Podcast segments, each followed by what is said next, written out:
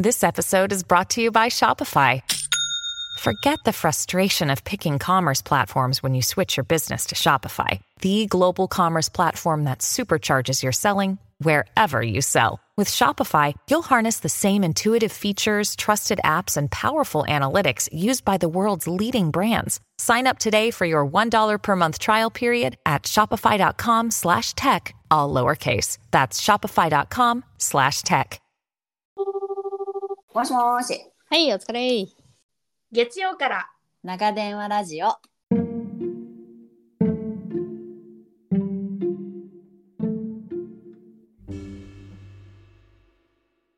ようやく寝かしつけを終え、今日も一日自分お疲れ様。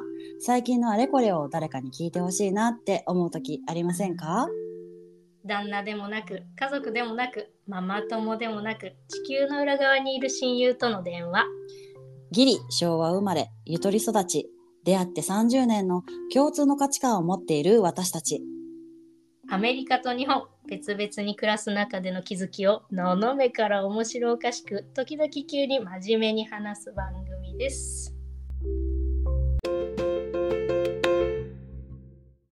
When you need mealtime inspiration, it's worth shopping Kroger, where you'll find over 30,000 mouthwatering choices that excite your inner foodie. And no matter what tasty choice you make, you'll enjoy our everyday low prices, plus extra ways to save, like digital coupons worth over $600 each week. You can also save up to $1 off per gallon at the pump with fuel points. More savings and more inspiring flavors make shopping Kroger worth it every time. Kroger, fresh for everyone. Fuel restrictions apply. 今日はゲストにお越しいただいております。キャリアとママとそれから私みんな違ってみんないい、えーフューチャリング金子みすず先生第7回ゲストにアミさんにお越しいただいております。こんにちはようこそこんにちは。何度も間違えてね。何度も間違えました。うんはい、たどり全部カッたどり着いたはい、全部カットです。よろしくお願いしま。ます嬉しい。可愛い声が聞こえてる。そう、ちょっと今日は with baby なので、ふすふす、はいふにゃふにゃと声が入っちゃうと思うんですけど。全然言母乳が出てくるかもしれない。ウバ。うば、うばだから。もうね、あの、うん見る影なしの、すごいうん収縮した姿になっております。いや、わかりま、わかる。もうさ、本当にさ、あの、何？お乳だった時のパンっていうさ、うんうんおあのパイパイさんじゃないよね、もだってもう、鎖骨の辺からパイパイだったもん。う。わかるわかるわかるわかる。今ね、なんか谷間に汗もができるんですよ。もう胸うわ うわうわ そうでもね、そげますよね。あのおっぱいが終わったら本当こう。あのなくなるとかじゃないの？なんかそげる本当に、うん、うん。そげる。うんもうあの、スキーのジャンプ台だもん。あそうそうもそうそうこうなる、こうね、ぐっとえぐれてのシュッとこういうね。わかるねえ、寂しい感じになってます。うん、でもなら楽で結構、ね、軽いまあ感じ。ね、まあね、まあね。そうそう。それは今逆に私は肩こりがうわーしんどい。な。大丈夫よ、しぼむから。と か期間限定よって。そうそうそう。でも真ん中のところね汗もすっごいわかる。なんかタオルとかギュギュって入れてた。なんかねこう拭きます、定期的に、ね痒くないうん。うん。うんそう。あとなんか自分の母乳でかぶれちゃったりそうなの。そう痒くそうなんですか。ウバはね、気持ちわかるよ。ね気持ちわかります。なっちゃうんですうよ自分のものなのにっていう。本当だ、うん。本当だ。結構ベタつきますもんね母乳ってね。そうそうそうそう、うんね結構ペタペタする。するする乾いたお疲れ様です。じゃあ早速、はい、自己紹介をはいいただきましょう。お行きましょう願いします。はい。えっと玄関と車の鍵は閉める必要なし。みかん山と海に囲まれた愛媛のど田舎で生まれ育ち、医療に影響されて臨床工学技師に。夫との出会いは手術室。現在はアメリカのシカゴに住んでいるともえさんの生き別れの双子の片割れ説のあみです。よろしくお願いします。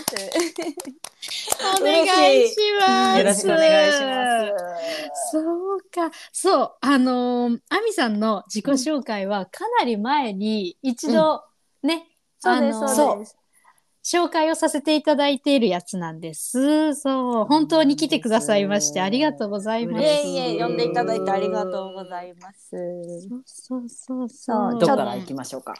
ね、まずはやっぱり愛媛のど田舎みかん みかん県みかん県の話では。ね、本当にみかんしかない。みかんともう海がもう断崖絶壁とこうなんていうんですかね、海が直結してるようなところで、へうん、育ちました。愛媛海あそうですよねそらそうだ。もう本当に車で走ってるとリアス式海岸を感じるっていう。こボコボコな ボコボコなんですね。リアス式海 リア岸。ス式海岸だなってもう感じるんですよね。面白い。面白面白いな。い。これ社会のテスト必須項目。地理では必須項目リアス式海岸。体感型で。そうなんですね。面白い。白い。そうなんだ。えー、でお家はもう鍵閉めなくてもいいぐらいそんな牧歌的な感じなんですね。そうですね。もう鍵車の鍵を本当に車の鍵と家の鍵を閉めたことがなかったんですよね。その愛媛を出るまで。で一応今アメリカに住んでるじゃないですか。でやっぱり、うんうんうんあの治安的にも全然違うところなのであの夫から 教育されて 必ず車の鍵を閉めなさいと。もうじ実はそのここに来る前は大阪にいたんですけどまあまあ都会だったんですが、うんそれでも私はたまにあの車の鍵を閉めてなくって。え ダメ。そう。なんか窓とかも開けっぱなしで出て行っちゃったりあの。本当にそうなんですよ。田舎すぎてその警察の方がこう安全講習に高校とか中学の時に来るじゃないですか。その時に高校の時には本当にあの君たちはこういうところで育ってるから本当に僕は心配ですって警察の方が みんなのことが心配ですっつって新しい。聞い自転たことない。自転車のカゴには物を入れたままでどこにも行っちゃダメだよとか本当本当にそのレベルの天然記念物だ。本当だ。っていうねところで生まれ育ちました。もへえ。そじゃあもうそのう、うん、街中街中というか外を歩いてるともう知ってる人にしか会わないとかそんな感じなんですか？一応かもう逆にいない、うん、あ一応えっと町としては人口2万人ぐらいの市ではあったのですがうん、でもねこうなんていうんだろう散乱してるというかあの。あなるそうです。それで散らばってるそう、うん。でもあの外に出ると知り合いに出るあ出会う率はすごく高い。あの帰省してるよって実家に帰ってるよってことをうん。誰にも伝えてないのにもうみんな知っている。あー。見られた。見られてる横断歩道を渡っているところとかコンビニにいたところとか。そうそうそう。スーパーで見かけたよみたいなのが悪さできないですね。同級生から「ああみちゃん今帰っとるらしいな」みたいな LINE が「お母さんが見たって言ってたよ」みたいな。いいちょっと今愛媛弁な感じもまたいい。かわいい。かわいい。愛媛ってあれですよね道後温泉ですか？道後温泉えっとね松山ではなくてはいあのもうちょっともっと。なんていうんですかねあの佐田岬半島っていう尻尾みたいなのが愛媛って出てるんですけど、はいはいはいはいそっちの方なんですね。なのでその道後温泉のある松山市っていう町からはうんうん。1時間ぐらい、1時間半ぐらいですかね車で。かかる。愛媛広いな。ひそうなんですね。そうなんです。田舎なんあです。本当だ。ピヨって出てる。そうそう。よくあの私の地元はですね ケツの穴って呼ばれててそのいやしもう尻尾の付け根だからおし本当だ。そうそこにそうそこにね住んでましたそこで育ちましたね本当だ。なんか猫とかそういうのがピョンって飛んでるみそうたいな。そうそうそうそううんうんうん。あ、そう、本当だ。本当だ面白い。ああ、この辺り、お尻の。うんお尻のこの辺りですねそうそう。ああ、わかりました、わかりました。本当だ、ボコボコだ、海岸が。そうですリア式海岸で。はい本当ですだ。ね。そっから面白そうですよ。うん、そっから、そっから面そっから白えっと、イリュウに憧れてそう。っていうところですね。そうですねさらにうん私の場合はそのイリュウのうん浅田龍太郎っていう主人公の先生ではなくはい。あの臨床工学技師っていう人工心肺っていう特別な装置を操作してる方にすごく興味を持ったんですね。なんだこの仕事はって思ってなん心配。私はこれをやりたいってすごく思って、でしうんううん。ん、もちろんその時は知らなかったので調べてでどうやったらなれるんだろうって調べて。そうでまだね新しい資格だったの資格なのでうん。極めて。国家資格なんですけど一応医療系の、ううんなので専門学校に行くかもう私立の大学に行くかしかそのプログラムがないんですね。その国家資格を受験できるプログラムが。へでまだ国公立大学では受験資格を得れないっていうものでそんな感じ。へえ、知らないことがたくさんある。全然知らな。い。そうなんですね。そうなんです。心肺。じゃあ、そのメインキャラじゃなくて、サブキャラでいた、えっ、と、この登場人物にかっこいいと思って、書かれたんですね。そうです。でもですね、うんまあこれも話すと長いんですけど、どうぞ。うんそれを聞く回ですよ、今日聞きは。たい。うんそう、うんあのまず私の一応行ってた高校がそのすごい田舎の中では唯一の進学校で、はいはいはい。でその中でもあの、選抜クラスにいたんですね。だから。国公立いやいや国公立受験しか許しませんみたいななんか困る。あの空気のところにずっと所属していてなんとなくこうやっぱり当たり前に国公立を目指さなければいけないと思っていたんですね。で、うんそうそれだからまああのああそうかこの臨床工学技師には私はちょっと慣れないかともうなんか思っちゃって高1高2ぐらいで。でうんなんとなくそのまあもちろんそういう感じなので勉強へのモチベーションも全く上がらず、とりあえず流れに沿ってみんながやってるから勉強するみたいな、なんとなく過ごしていて、まあ、正直でも胸を張って言える言えるぐらいあの勉強は全然してなかったんですよ高校生の時。へえ。へー。うんうんうん。そうそうそう。なんねなん。か最本当最低限のことだけやっていたみたいな感じでした。そうそれででも結局そんな感じだったのでセンター試験とか二次試験とかこけちゃったんですよ。もう全然点数が取れなくってそうなんか全然興味がそんなになかったのに一度もなりたいと思ってもなかったのに教育学部とか受けちゃって。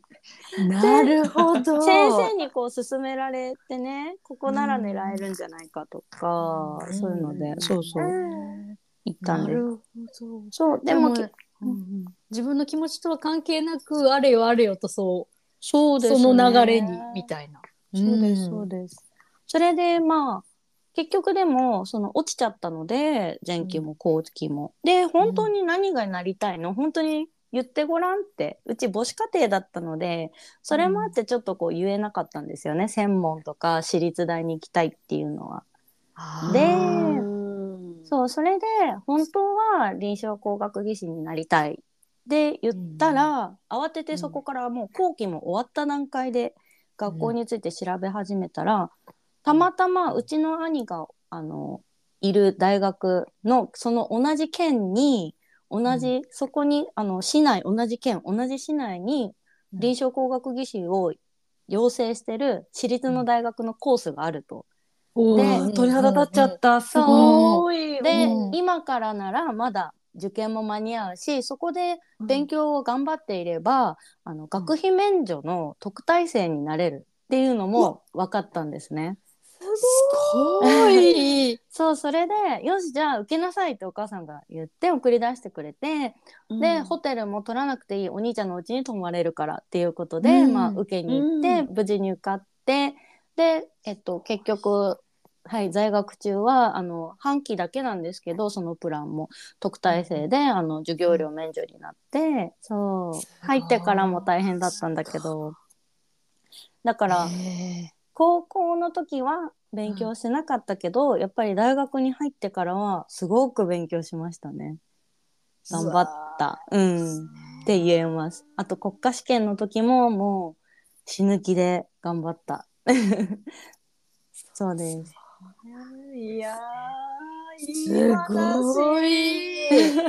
かっこいいいやでもだからこの経験があるからこそやっぱり子供たちには、あの本当になりたいものにこうね直一直線に言ってもらえるように正直に話せれるような環境でいてあげたいなってうん。思いますね。それはすごいな。その後期国家あじゃじゃ国立大学あのうん公立大学の後期って、うんあの私も受けたので、うんちょっと今頑張って思い出してみると、あれ本当に結構ギリギリですよね。春のそうも2う月の終わりとそうそうそうそうですそうです。私だからそのみんながもう春休みであのですね。遊び始めてる時に受験しに行った、3月中とかに行ったかなそう本当にもう最後の最後ものすごいな。エンジンのこのかけ直しが かっこいい。いやでも私立大学で本当にそんなに私の行った大学自体は本当に簡単なところであの本当に全然レベルは低くなかったんですけどたまたまそこがまだ受験ができて行けたっていうのはすごい運命だったなって、うん、今今も思いコースがあます。って。そうそうですよね。お兄さんがいらっしゃって。そうそうだからいろんなこの準備周りのものは準備がなんて言うんですかね。出来上がっていてあとは飛び込むだけみたいな。そうだったんですよ。でもうあとは自分次第。その大学に行ってからもその入ってから知ったんですけど私もその準備が足りなかったのでそのその学科に入ってからまた上位15名しかその臨床工学技師のコースには進めないってことでいやもうみんな死に物狂いですよね。でどうにかそこにねじ込まなきゃっていうのでそうそう上位15名そうそう。で、そうなんです。で、頑張って、がむしゃらにやってたら、まあ、たまたま、そう、上位2位には入れて、そ特待特特待生になれて、みたいな。すげえ。いや、そうだったんですねで、もうそう、うんはい臨床工学技師になりました。そう。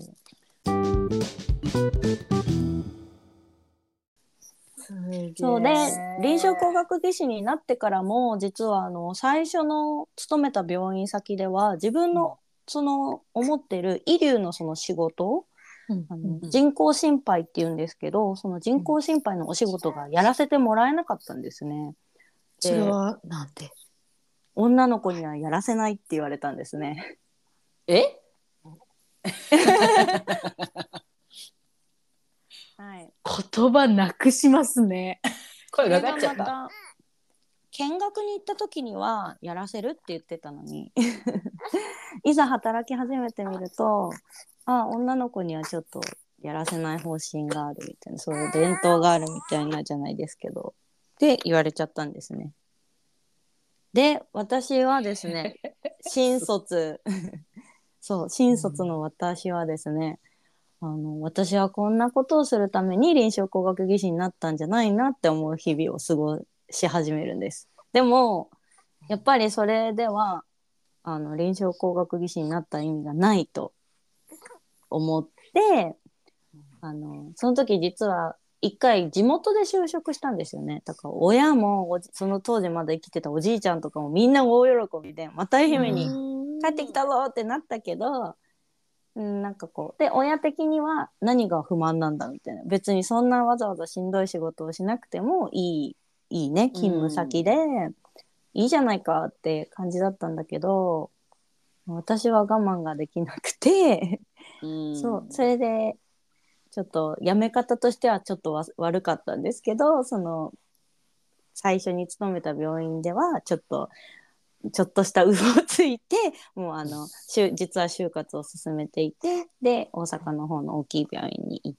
てそそこではその人工心肺ができてっていう。あよかった。そうそうそう。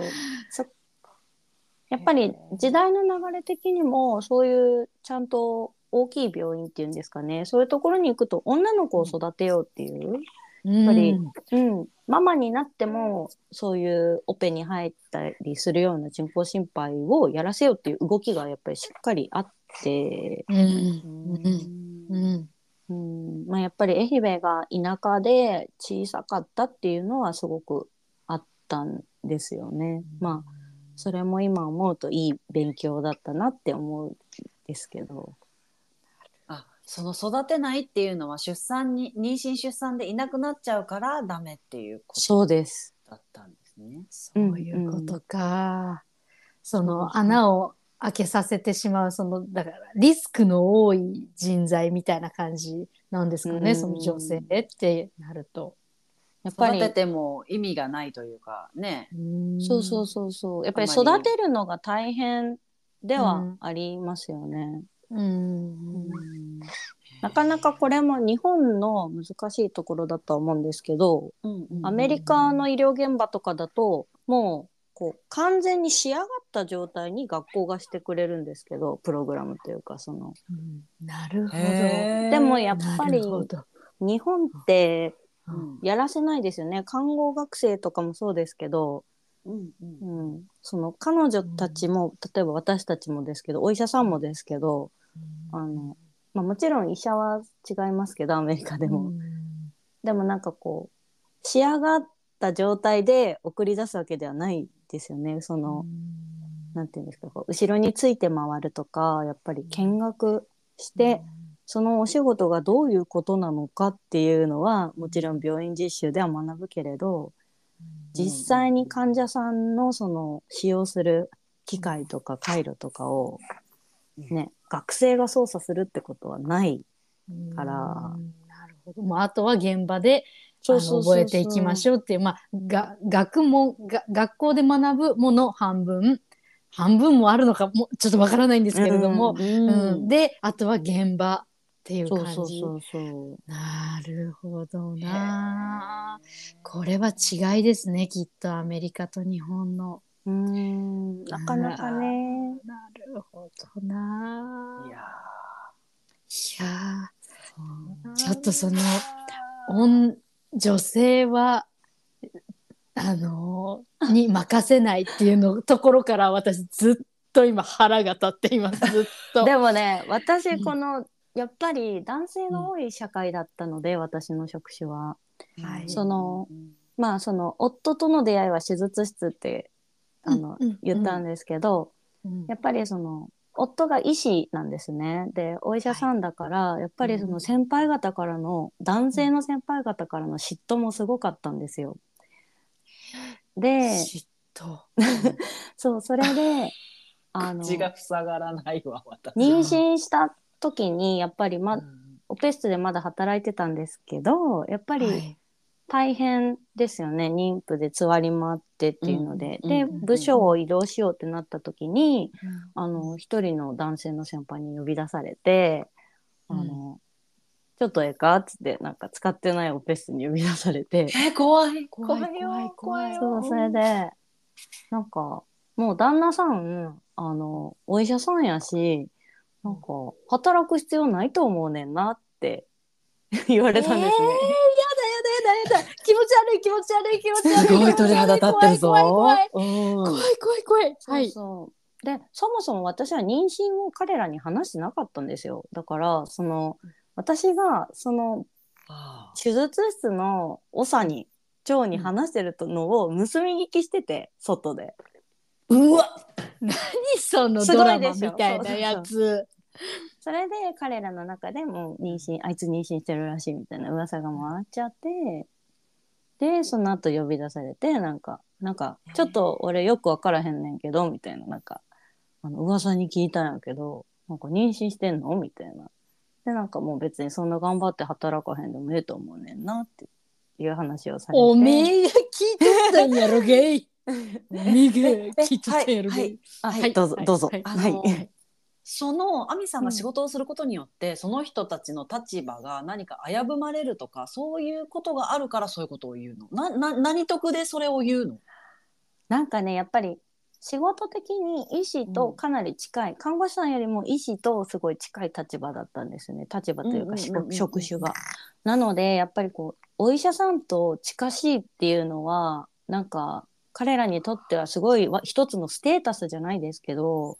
あーなるほどなるほど。でさっきも言ったように男性がすごく多い職場だったのでなんかで私新卒、まあ、1年目とかだったのでまあなんて言うんだろう、うんうんうんこう男性とかおじさんばっかりの中にそういう子がポンっていて、あの働いてるとそれはまあドクターたちもまあ声かけますよね珍しいし。そうよね。優しく。すうん。るそうそう。よね。そうそうそうそうそう。いやそう。普通に別にそれはなんて言うんだろう。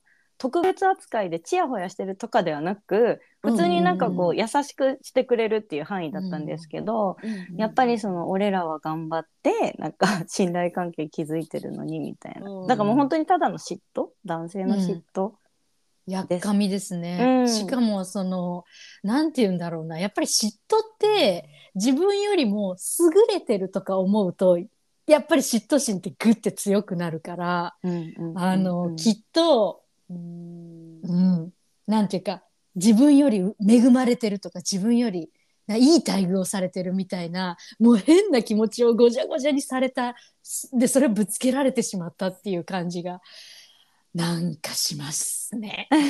腹立つ。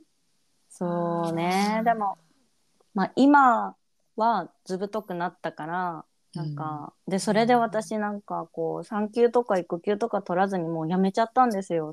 そのあ臨月まで働いて辞めちゃって今はすごいそれを後悔してますね。やっぱりもらえるものはもらっときゃよかったって思うけど、でもやっぱりその時はすごい辛かったし当たりも強かったし、まだそれで臨月までよく頑張ったよね。本そう。ね。23とか24のまだね若々いねペペだったので今思えばねなんか「えだから何ですか?」みたいなヘラっと言ってのぶとく、うん。ずぶとくね、うん。今なら入れるけど、そうそう。でもなんかその時はやっぱりまだ私はどうなっちゃうんだろうみたいなその妊娠出産も初めてのことでそれでお仕事もまだね3年目とかで頑張ってる時だったそこでそんなプレッシャーをかけられたらちょっとキエーってなっちゃって。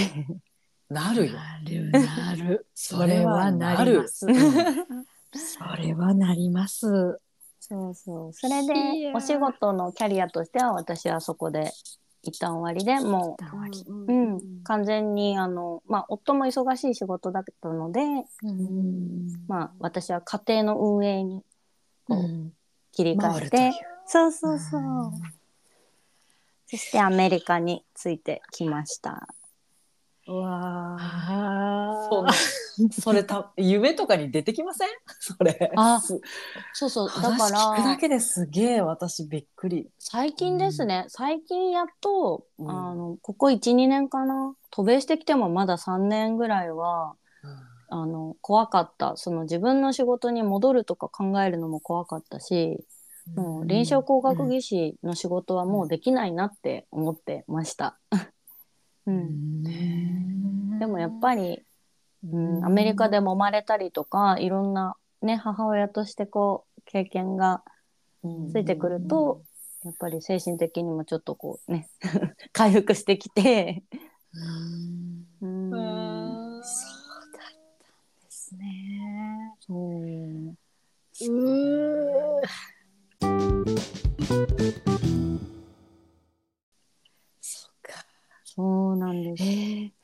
じゃあもう一旦そのそこまで憧れてガーッとエンジンかけ直して手に入れた、その臨床工学技師一旦そこでおしまい。そうです。おしまい。でもなんか、うちの母は、その、わざわざそんな大阪まで行っちゃったから、もう、この子は結婚せえへんかもしれんなって 思ったらしいです。す。あもうそれぐらいこう、ねエンジンかけて、もういやいや、私はちょっと人工心肺やらんと、うんもうちょっと気が済まんからで、うん出てっちゃったから。そうそうそう。そうか。なんか「情熱大陸」にでも出ることが目標なんかなって思っとったわ ちゃちゃちゃちゃちゃっちゃちゃちゃらららら。亜美は今日も働いているみたいな。深夜何時みたいな。深夜何時緊急コールが鳴ったみたいな。だみたいな。出動だみたいな。そうそうそこ目指してんのかなって。かなぐらいの。うんへーじゃあ周りから見てもそれぐらいでの熱量を感じてたんですね。そうですね。やっぱりキャラ的にもそのまさか私が専業主婦になるとは思わんかったっていうのは結構いろんな人から言われて。へーそうだったんですね。なんですよ。えじゃあそっからどんなタイミングで今アメリカに行かれたんですか、そこもともと夫と結婚する、付き合う時ですかね。付き合う時に、うんうんあのもう、あのいつかそういう海外に行くと思うんだけどついてきてくれるっていうのが前提でお付き合いが始まったんですよ。へもう彼の中では結婚も決めてたらしくてだから、うんそうそうそれで始まったお付き合いでなのでまあずっとそのそういう視野にはあったっていう感じですね。そうだったんですそうね。ええっとごめんなさい。えっと旦那様は日本の方？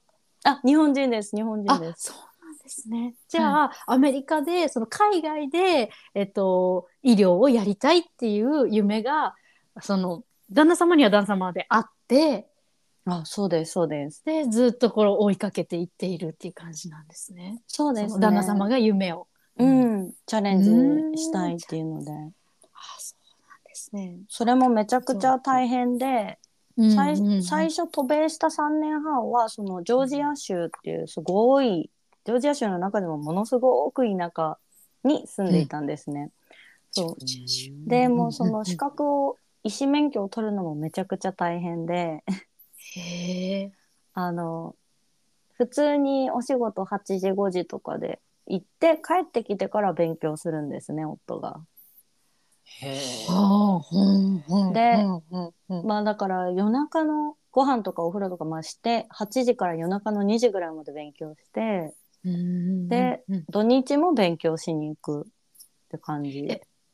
え あどうぞ。はい、質問形式です、今日は。はい、どうすかツッコミが多そうあの。日本で医師免許はもちろんあったわけじゃないですか。うんはい。国が変わるとまた別で医師免許を取らないといけないっていうことなんですか？その勉強っていうのは。そうなんですう。ん医師免許が国によるんですけど、アメリカは一応日本でその医学部を出てて資格がある方についてはこっちで学校に行き直さなくても、うんあのこその資格の試験だけ受ければアメリカの医師免許の、うんそしたら取得できるっていうシステムになっていて。なるほどじゃあ向こうでいきなりこのスライドしてやれるわけではなくてやっぱり向こうは向こうで、えっと、その資格の試験があるんですね。そうなんです。アメリカの医師免許を取らなきゃならなくって。へえうん。すっごい素敵な旦那様ですよ。私お話ししたことあるけど。素朴そう優しいだ感じ。そんなガツガツ俺やってやるぜアメリカでっていう感じでは全然ないです。本当に優しい雰囲気の。そうなんかうん。そこが素敵で私も結婚したんですけどその一緒に働いてても、その看護師とか臨床工学技師とか医師とか分け隔てなく本当に本当に。にフラットなんですよね。あそうなんですね。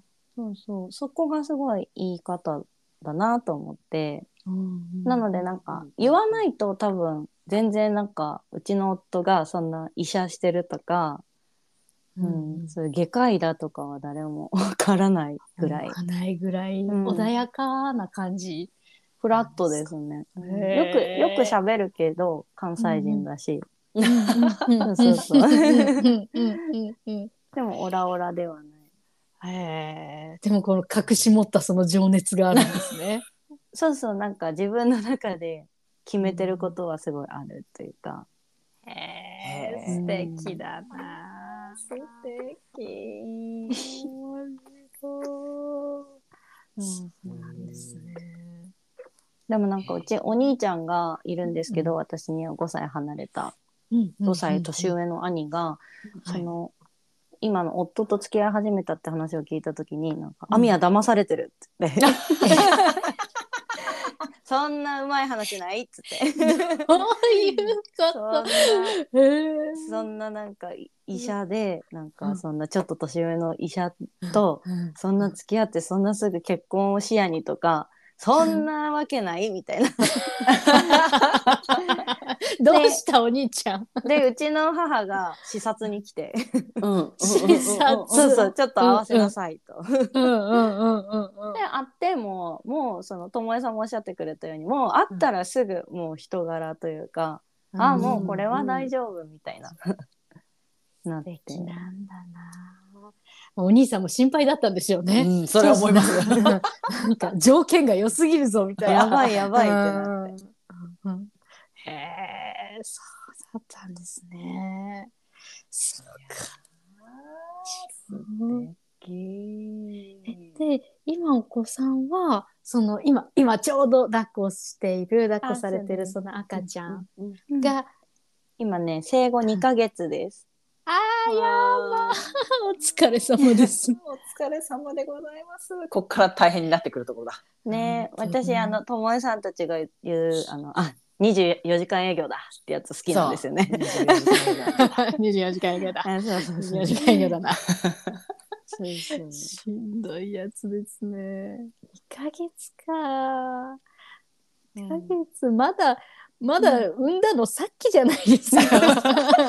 本当にまださっきです。まだお腹もなんかまだね、うんあの成虫性っていうお腹のあの黒い線がもうピシッて入ってるし。はいはいはいあはい。ー思い出されるな。これ一生消えないのかなって思ってましたもんね。思ってました、うん思ってました。うんあれ何なんですかかね？なんであれうん真ん中にピシャーってねえね線が入るんだろ不思議ですよねで？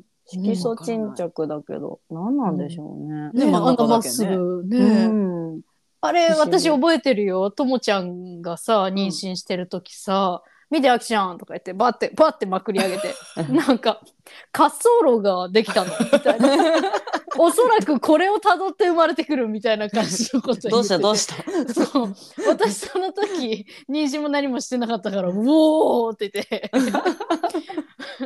バッチリ見せてくれたのすごい覚えてるわ。滑走路だよとか言って。それを私覚えてないけどそんなこと言ってなかった。そう言ってたよ。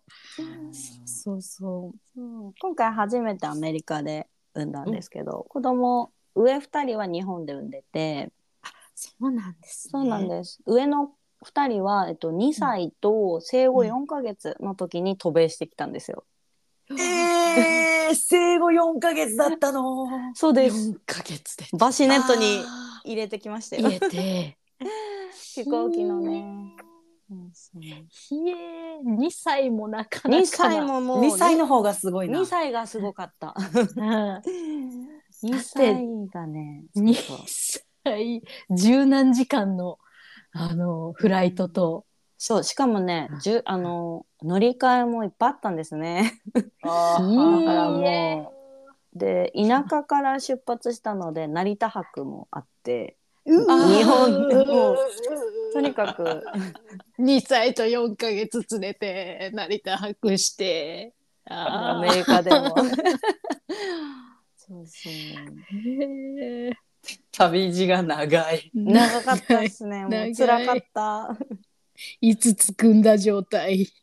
頼むって感じだよ。もうまだ日本、ま、日本も出てないみたいな。そうそうそうそうそう本当だよ。乗る前にぐったりでしたよね。もう本当ですよね。え、今もうその2歳の子は何何歳7歳に7歳です。大きくなって。大きくなあ、じゃあ7歳。ごそう5歳で5す。歳で。あーお疲れ様です。そうなんですね。 Many of us have those stubborn pounds that seem impossible to lose, no matter how good we eat or how hard we work out. My solution is PlushCare. PlushCare is a leading telehealth provider with doctors who are there for you day and night to partner with you in your weight loss journey. They can prescribe FDA-approved weight loss medications like Wagovi and Zepbound for those who qualify. Plus, they accept most insurance plans. To get started, visit plushcare.com slash weight loss. That's plushcare.com slash weight loss.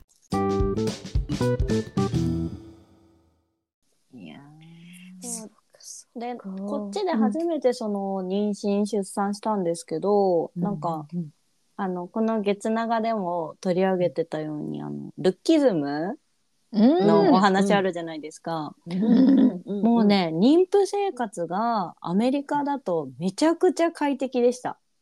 やっぱり、あのどんなにこう超えようが、もちろんその、ね、健康にを害する妊婦として健康を害する増え方はダメですけど、やっぱりその、いろんなところがぷよぷよしてくるじゃないですか。顔も丸くなるし、でもアメリカの方たちってそのめっちゃ可愛いって言ってくれるんですよ。すごい、うん。そうすごい可愛いねっつって。でとかすごい美しいわよあなたって。その妊婦さんを見たら、うん。なんか、日本だとあお腹大きくなったねとかじゃないですか、うんお腹が大きくなったことについてフューチャーして、こううん。注注視して。やっぱりで妊婦さん自身も頭のどこかであちょっとやっぱりこういろんなとこにお肉ついてるなとか、どうしても頭のどこかで思っちゃうのが日本だったんですけど、うん。うん、あのアメリカだとねそういうのが一切気にならずにもう私はすごいパーフェクトなんだって思えるようになっちゃって、めちゃくちゃ快適でしたそれが。なんか素敵だな。あ、そうだった？そんな感じ？なんか体重の増えるのが、まあ、ゆゆるいから、日本だと、私に、い一人目は妊娠、あの、日本で産んで、日本。うん二人目はアメリカだったからうん、一、人目のその妊娠検査の時になるべく軽い服を着ていこうみたいな。そうそうそうそう テロンテロンのね。そうそうそうそう。あもうもう昼から検診だったらちょっと朝は少なめでみたいな。なんかはいはいはい。赤い丸印グリグリされるからね。ね。そうなんか増えすぎみたいなとかね。そう。だからそんなんが全然なくて、むしろちっちゃいって言われてて、うん。全然体重が増えてないからやばいよって。いや、それは毎日つわりで入ってるからでしょうね、うんみたいな。しんど 感じだったけど、服とかもいっぱいあるし、なんかマタニティに限らず、もともとサイズがでかいのもあるから。そう。あとねあのそのアメリカに来た時はすごくびっくりしたんですよ。あの妊婦さんがピチッとしたニットを着るの。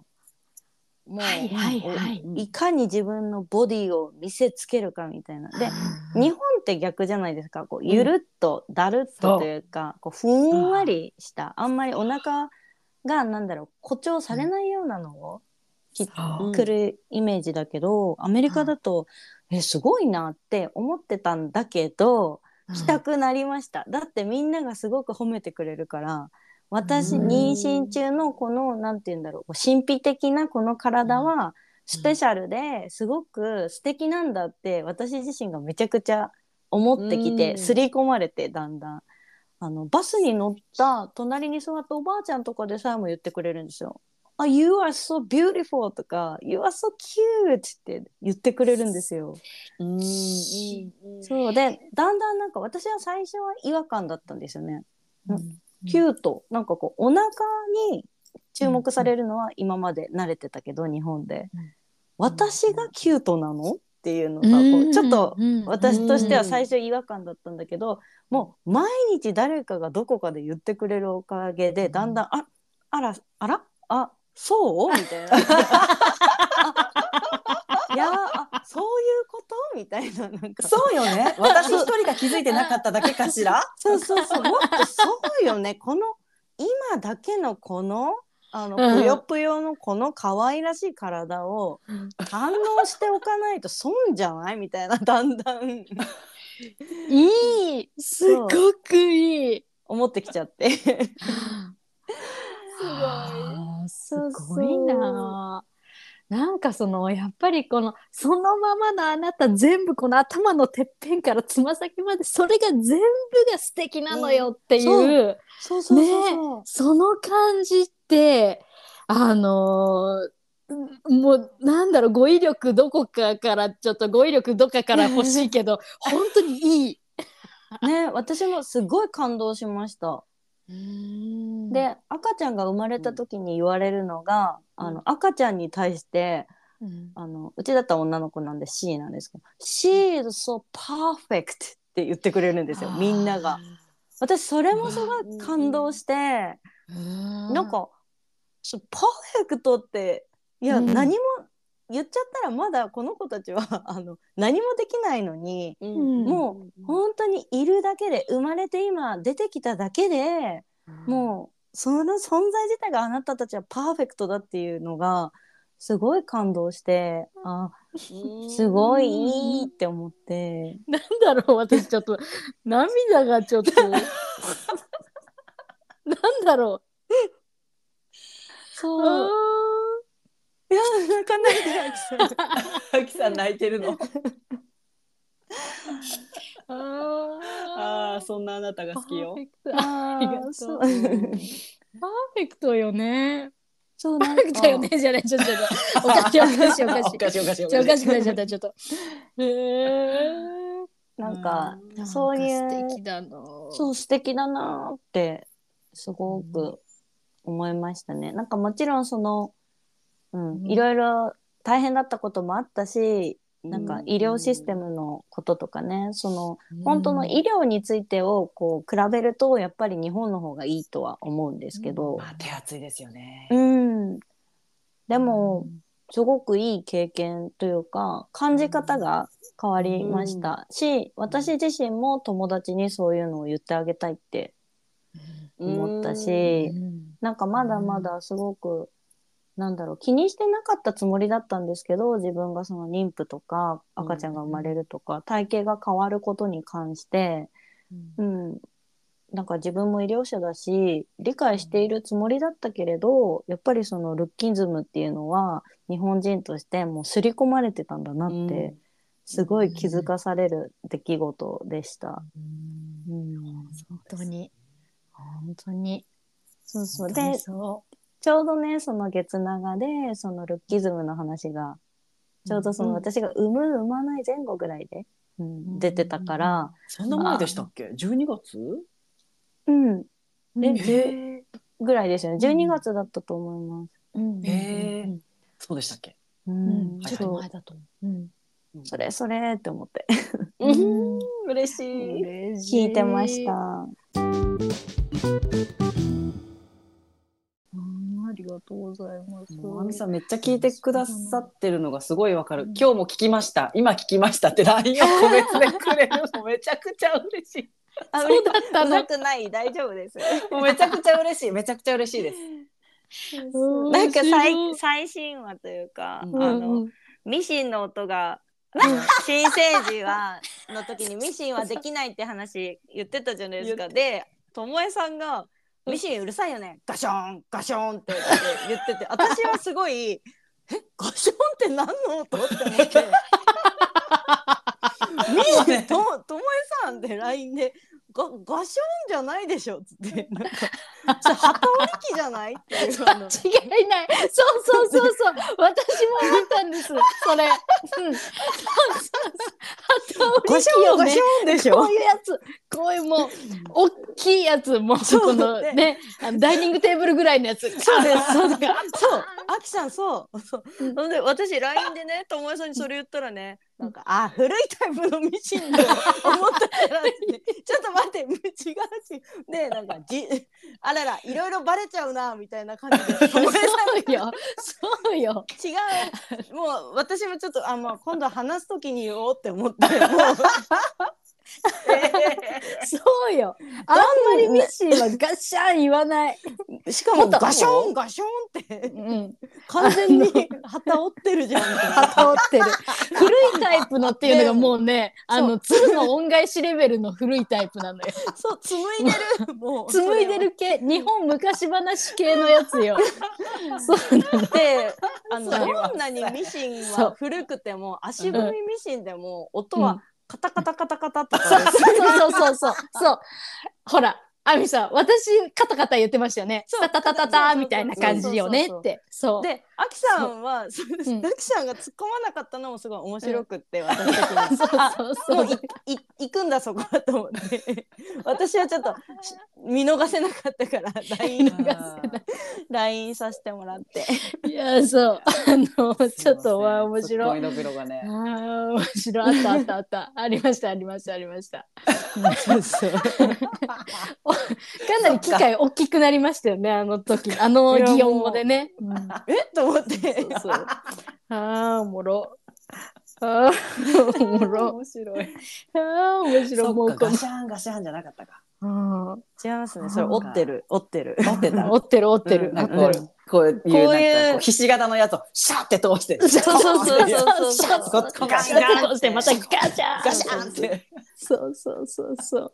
覗いたらあかんやつ、それ。覗いたらあかんやつのやつ。ああ、面白い。もうこのほっぺたの筋肉が痛い。痛い。そうよ。そうか。そうでしたか失白い礼いたしました。失礼いたしました。だいぶ聞いてくださってるな。ありがとうございます。本当だいぶ聞いに。てくださっていやいやる。すごい聞いてくださってる。うんあ、じゃああれよ。あの動詞三つ。あ、はい。動詞三つもお願いします教えてください。自分自分を表す動詞自分を表すとか、自分が好きなとか、うん何でも自分の動詞。なんか自分を表すで今回は考えてみました。で、えっと挑戦すると忘れるとと学ぶ。まあ学ぶか調べるかでこう迷ったんですけど学ぶの三つですね。はい。挑戦する。忘れる。忘れるそう。で、学ぶ。うん。うわあ、素敵。この真ん中に、このサンドイッチされてるのがまた、かわいい。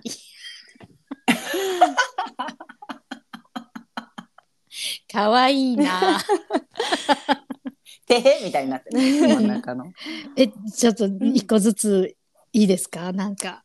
なんか挑戦するっていうのは、その常になんか選択を迫られた時には恐れず挑戦していきたいっていう気持ちがあって、であのさっきあのお話しした仕事のこととかもそうなんですけど、やっぱり変化を恐れずにやっぱりどうしても自分がやりたい方に挑戦するとか、まあ、こういうアメリカの移住も私は本当に英語はできなくって、全く英語あの大学1回生の一般教養とかで英語なんかちょこっとやるじゃないですか。でそこで1年生で終わった時に、我が英語人生に一生の悔いなしって思ったんですよ、ね。さらば英語閉じた。そのドアが閉じましたね。終了って思ったありがとうごいざいましたって。はい、うんありがとうございます、うんお世話になりましたって思ってお世話になりましたって。はいうんそうところがあの こんなことになりあのアメリカに来て、うん。まさかのこじ開けられたっていう。あの本当だ。そうそう。でも、うん。その時も全然アメリカに来ること自体は怖くなくって、うんむしろ新しいことに挑戦するのが好きで、ううんで夫の挑戦とかもやっぱりあの、うん、応援してあげたいっていう気持ちが強いから、うん。そうそう。よくかっこいい。ワンオペで大変ですねって言われるんだけど、私は正直もう結婚とかする時点でもう、うんあの夫に何かを期待することは全部置いてきたんですね。うわえ？うん、待って待って待って。もう、ーそれは新しい概念が今、新しいうん。扉が開かれました。うん。だからなんか、彼が挑戦することも私が挑戦するのと一緒だと思って応援しているし、うんうんうんああ、そううんいうことか。そうそうまあこういう医師免許を取る時にも夫自身にも言われたんですよ。もはやこれは俺だけのトライじゃないと。もう亜美も一緒に受けてるからって言われてなんかあスッてでも入ってきたんですよ私は。でよくなんかその本当に家にいないから今日も当直でいないんですよ実は。で、うん、でも大変だねって言われるけど私は別にそういうのはもう全部置いてきてるので大変ではない。これが私のスタンダードだからワンオペが大変と思ったことはあまりない。もうっていう完全に覚悟を切っている。そうそうそう。神がかって見えてきました。いやいやいや、すくげえ。全然。なんか、あまちゃんですんませんっていういや感じいやいやになってます。でさこれをでも成り立たせるのに大切なのが次の忘れるなんです。ほう。あほうほうほうほなんかこれはもう性格的なとこもあるんですけど怒りとか、なんか、うん私はすごくこう持続させられないんですよ。次の日になったら忘れちゃうんです。寝たら忘れちゃう。う。でなんかうんでそういうなんか辛い過去とかももう都合の悪いことは忘れちゃったらいいじゃんって思うようになってきて、素敵だ。うん、忘れるって大事だなって自分の中で思って。あそうそう。それで、うん、選びました。なんか自分の長所だとちょっと思ってる節もあってどうしてもどんなにお母さんと喧嘩したりとか腹が立ったりしても、それをこう張れないんですよね私は。うんうんうんうん。はうんなんか忘れちゃう。そうそう。すごいポジティブで前向きな忘れるだうん。ってすごい感じました。なんかこれがあるからこそ自分を保てるし、あの、強くいられるし、でも別に、あの、これは無責任なことじゃなくって、すごく自分でいるための一つな気がする。うん。なんかすご防く大事なことだ。うん。防御というかねなんか。そう。んうんいやこれはすごくわかります。すごい私も結構この感じあるかもな。なんか感情の取捨選択って感じ。なんかこれは取っときたいけど、これはもういいや、置いてこうここにっていうのが、うんこの忘れるっていう言葉になってるけど、そういうことなんだろうなと今話を聞いてて。手放すにも近いかもしれないですけどね。確かに。なんか結構アメリカに来てから人間関係とか、そのね日本人のコミュニティだったりとか、いろいろ考考えうんうんた感じることがあった部分が多かった。時もあったんです。うんでもそういう時も最終的に大事なものって家族だなと思って、うんうんうん。でそうなるとあ別にむあちらとのお付き合いは あの、うんもういいかなっていうこう、ううんんいいかな線を引いてもいいかなとか、そういうことの繰り返しな気がして私の人生は。なるほどな。取捨選択。うんなるほどな。大事なものが分かってるからできることですよね。あ、そう、そうそうそうそう。うん。思った。そうね。それはそうかもしれないです。常うにん選択を迫られる人生だったかもしれない。間違いない。うん確かにそうだ。本当だ。そうで学ぶっうん。ていうのがまあもう仕事柄的にもやっぱり学び続けなきゃいけない仕事だったしうん。うん。で今現在もいろんなことがもう学びで溢れてるから学ばなきゃやっていけない。やっぱり知らないことだらけなのでアメリカ生活。うん。で言語ももちろんですけどその、私アメリカで小学校生活送ってないんで。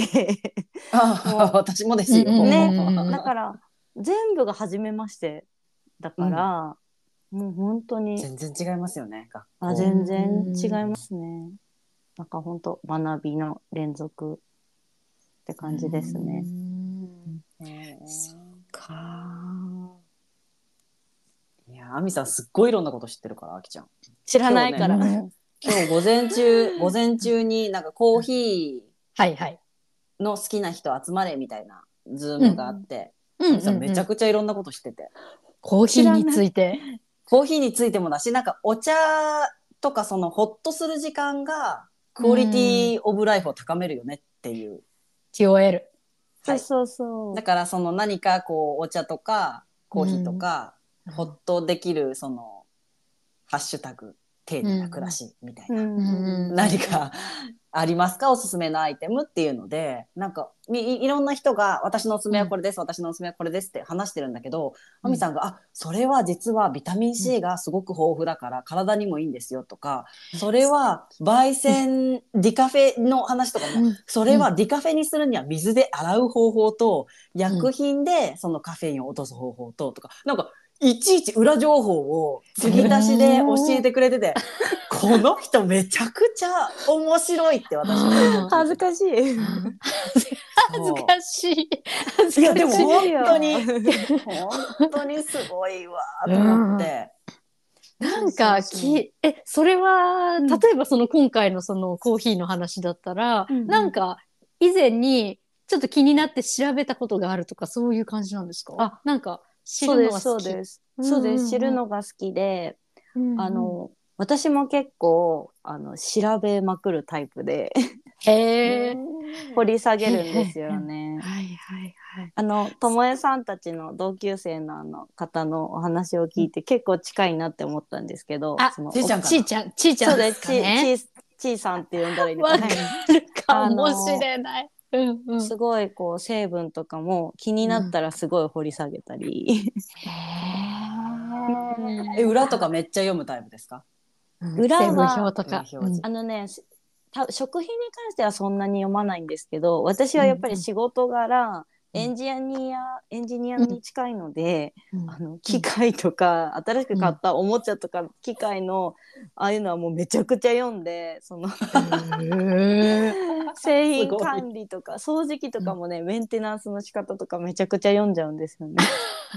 そっちですか？食品じゃなくて。そうそうそう。へまあもちろん食品も自分が気になったものはめっちゃ調べます。でもちょっと人と観点がやっぱりちょっと違っていて体にどういう働きをするかとかを知りたくなっちゃうから、うんあの例えばハイビスカスティーがいいっていうのはなぜいいのかが気になって調べるみたいな。であビタミン C が多いんだってなったらビタミン C はじゃあなんでいいのかとか誰にいいのかとかそういうのが気になるんですよね。すごいでしょ、あきちゃん。はい私、ハイビスカスティーがただ味が好きで飲んでた民で。いやいやいや。あと、ちょっと赤いの。赤いから、赤いよね。うなんか可愛いと思って大事大事。でもそれも大事ですよね。自分の気分が。うん。そう。上がるあともう一個私が好きなのはあのけ、うん。結構お茶って温度によって味が変わったりするんだけど、うん。うんハイビスカスティーってもうガンガン熱いお湯を入れてほっといても全然味が変わらないの。あ、そうなんだ。だから、あの、うん。全然そういうの気にしないズボラさんにはぴったりなんです。いやわかるなるほどな。なるほどな。なるほどな。いやー、面白い。なんかその、じゃあこれはなんでだろう？え、それはどうしてだろう？それはどこから来てるんだろう？じゃあ、例えば何？そのエビデンスは？みたいなのを、ガーってこう、なんて言うんですかあれって。えっ、と、樹形図じゃなくて、樹形図合ってる。この一個のことからさ、派生してどんどんどんどんこうやって考えていく感じっていうのは、あのああ、賢い人の脳内だってマインドマップだ。マインドマップ。ねこういうやつ、こういうやつね。こうね。でもこれも、うん。あのもともと私がこうだっしたっていうところも多少はあるんですけどなんかともえさんが多分スレッズで書いてたんだけど、旦那さんとのすり合わせ、旦那さんと会会話が増えれば増えるほど似てくるっていうのであのうちもうん夫がそういう感じなんですよ。なるほど。じゃあなんでだろうって。そうそうそうそうそう、うんうんうんそれはなんでなんみたいなのをすごく常に、あの理論をすごくこう突き詰めていく方で。リズムの方なんですそうね。そうそう。そうそうそう。なるほどな。でもそれってすごく本質をつかみやすいし、えじゃあそもそもこれってやる必要ないんじゃないの？とかいろんなあそ解決策にもつながっていくからすごく、あのなんて言うんだろうな大事なあの過程な気がしますね。うんそれは本当にうん本当にうんうんうんうんそう思います、ね。すごい。そうそう。なんかトヨタ式みたいな、ない？トヨタメソッドみたいな。なんでを5回繰り返すと本質の答えにたどり着く。あるそうそうそう、うんなんか聞いたことあるななんかその、えっとオペレーションの中でちょっとこのトラブルが発生するようなところがあると、うんじゃあこれはなんで起きるんだろうっていうのを5回だったっけ、なんかそそうそう、そうういう回5数があるんだよね。ると。うん。とその結構本質にたどり着きやすいっていうのあるよね。そう。うんあの、トヨタの、あの、うんお膝元なのでトヨタの膝トヨタ元神なので。はえい。えあるね。うち結構母親がそれかもしれないな。うーんうん。なんか喋りながら、え、それってなんで？え、でもそもそもそんなんいるん？みたいな、こう、こういく感じかな。それはちょっと自分の中にはあるかもしれない。なんかあと夫は結たらいいな構そのバババババってこう頭の中でそういうのをしたり本当に調べ尽くすタイプなんですけど私はこう喋りながら整理していく女性特有ではあると思うんですけど、そうなんか話すは話すだと思っててうん。ススピークは手放すリーブだと思っててそうそうそう。あ、面白い。うん。そうなのでなんか私は多分そっちのタイプで話しながらこう情報を整理しつつ手放してものにしていくというか、うん、かなっていう。あ可愛い赤ちゃんが今画面に映りまして、かわいいよ。ハゲてきてます。ね、髪の毛がずっと寝てるから、ここ。が。後頭部が。後頭部すれてきてるちょっとねそうね順調に仕上がっております。かかわわいい。ねえもう可愛くてたまんないですね。しば久しぶりの赤さん。赤さん。赤さん。赤さん、こんにちは、赤さん。やだ、かわいい。いい。素敵。そうか、そうか。